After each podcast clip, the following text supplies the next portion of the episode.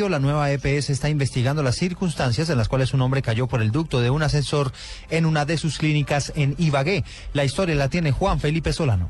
El hecho fue al interior de la nueva EPS cuando cuatro personas quedaron atrapadas en el elevador entre el tercer y cuarto piso. Los vigilantes rescataron al médico y otras dos personas de la cabina y cuando iban a sacar a don José Eduardo González, este se les resbaló y fue al vacío cayendo al sótano de la edificación. María Amada Vallejo, esposa del Oxiso y testiga del hecho. Ah, sacaron, eh, salió el médico, salió el otro señor, luego me sacaron a mí, ya cuando lo fueron a sacar a él, les pudo como el peso de él y se fue al vacío. Se fue al Cayó al primer piso. En cuanto ocurrió la tragedia, la nueva EPS bloqueó con silla los accesos al ascensor y la familia denuncia negligencia para que la víctima fuera atendida en otro centro asistencial. En Ibagué, Juan Felipe Solano, Blue Radio. Tremenda historia, Juan Felipe. Gracias. 8 de la mañana, tres minutos. Avanzan las investigaciones para dar con el paradero de los hombres que asesinaron al padre de la precandidata a la alcaldía de Medellín, Claudia Restrepo Montoya.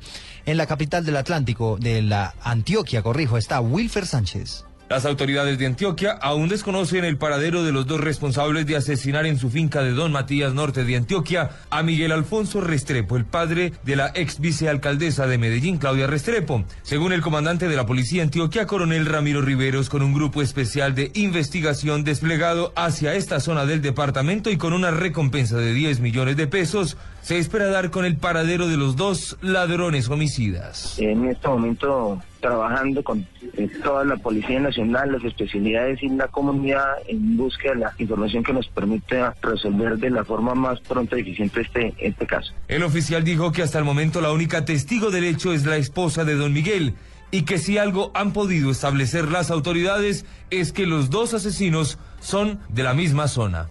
En Medellín, Wilfer Sánchez, Blue Radio. Ocho o cuatro minutos, el movimiento que reúne a las víctimas de crímenes de Estado y a defensores de derechos humanos siguen a la espera de que el gobierno tome medidas para su protección porque dicen que han recibido varias intimidaciones. Natalia Gardiazabal.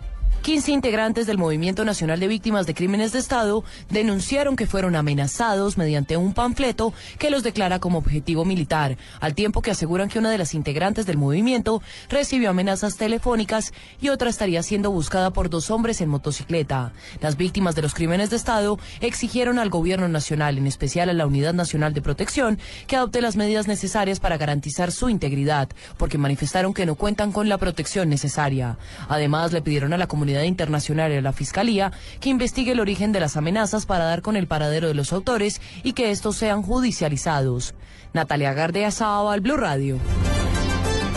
Natalia, gracias. Continúan las investigaciones en torno a los asaltos de un grupo de seis personas que se dedica a ingresar a las viviendas de algunas zonas de Bogotá para buscar una supuesta guaca de un millón de dólares. ¿Qué se sabe sobre este tema, Daniela Morales?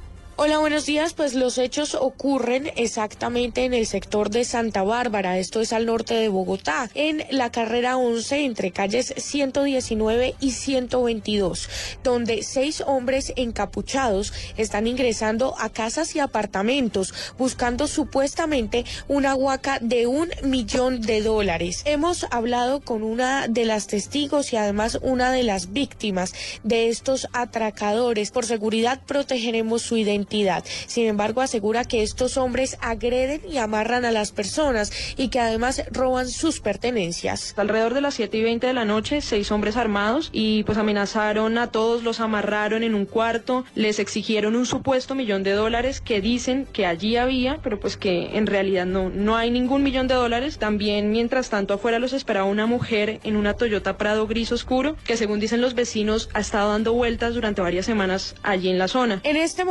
las autoridades, la policía de Bogotá ha informado que ya tiene conocimiento de estas denuncias y que se están adelantando las respectivas investigaciones para dar con el paradero de los responsables. Daniela Morales, Blue Radio. Noticias contra reloj en Blue Radio. 8 de la mañana, 6 minutos, argumentando que no hay ninguna alteración del desarrollo de la personalidad.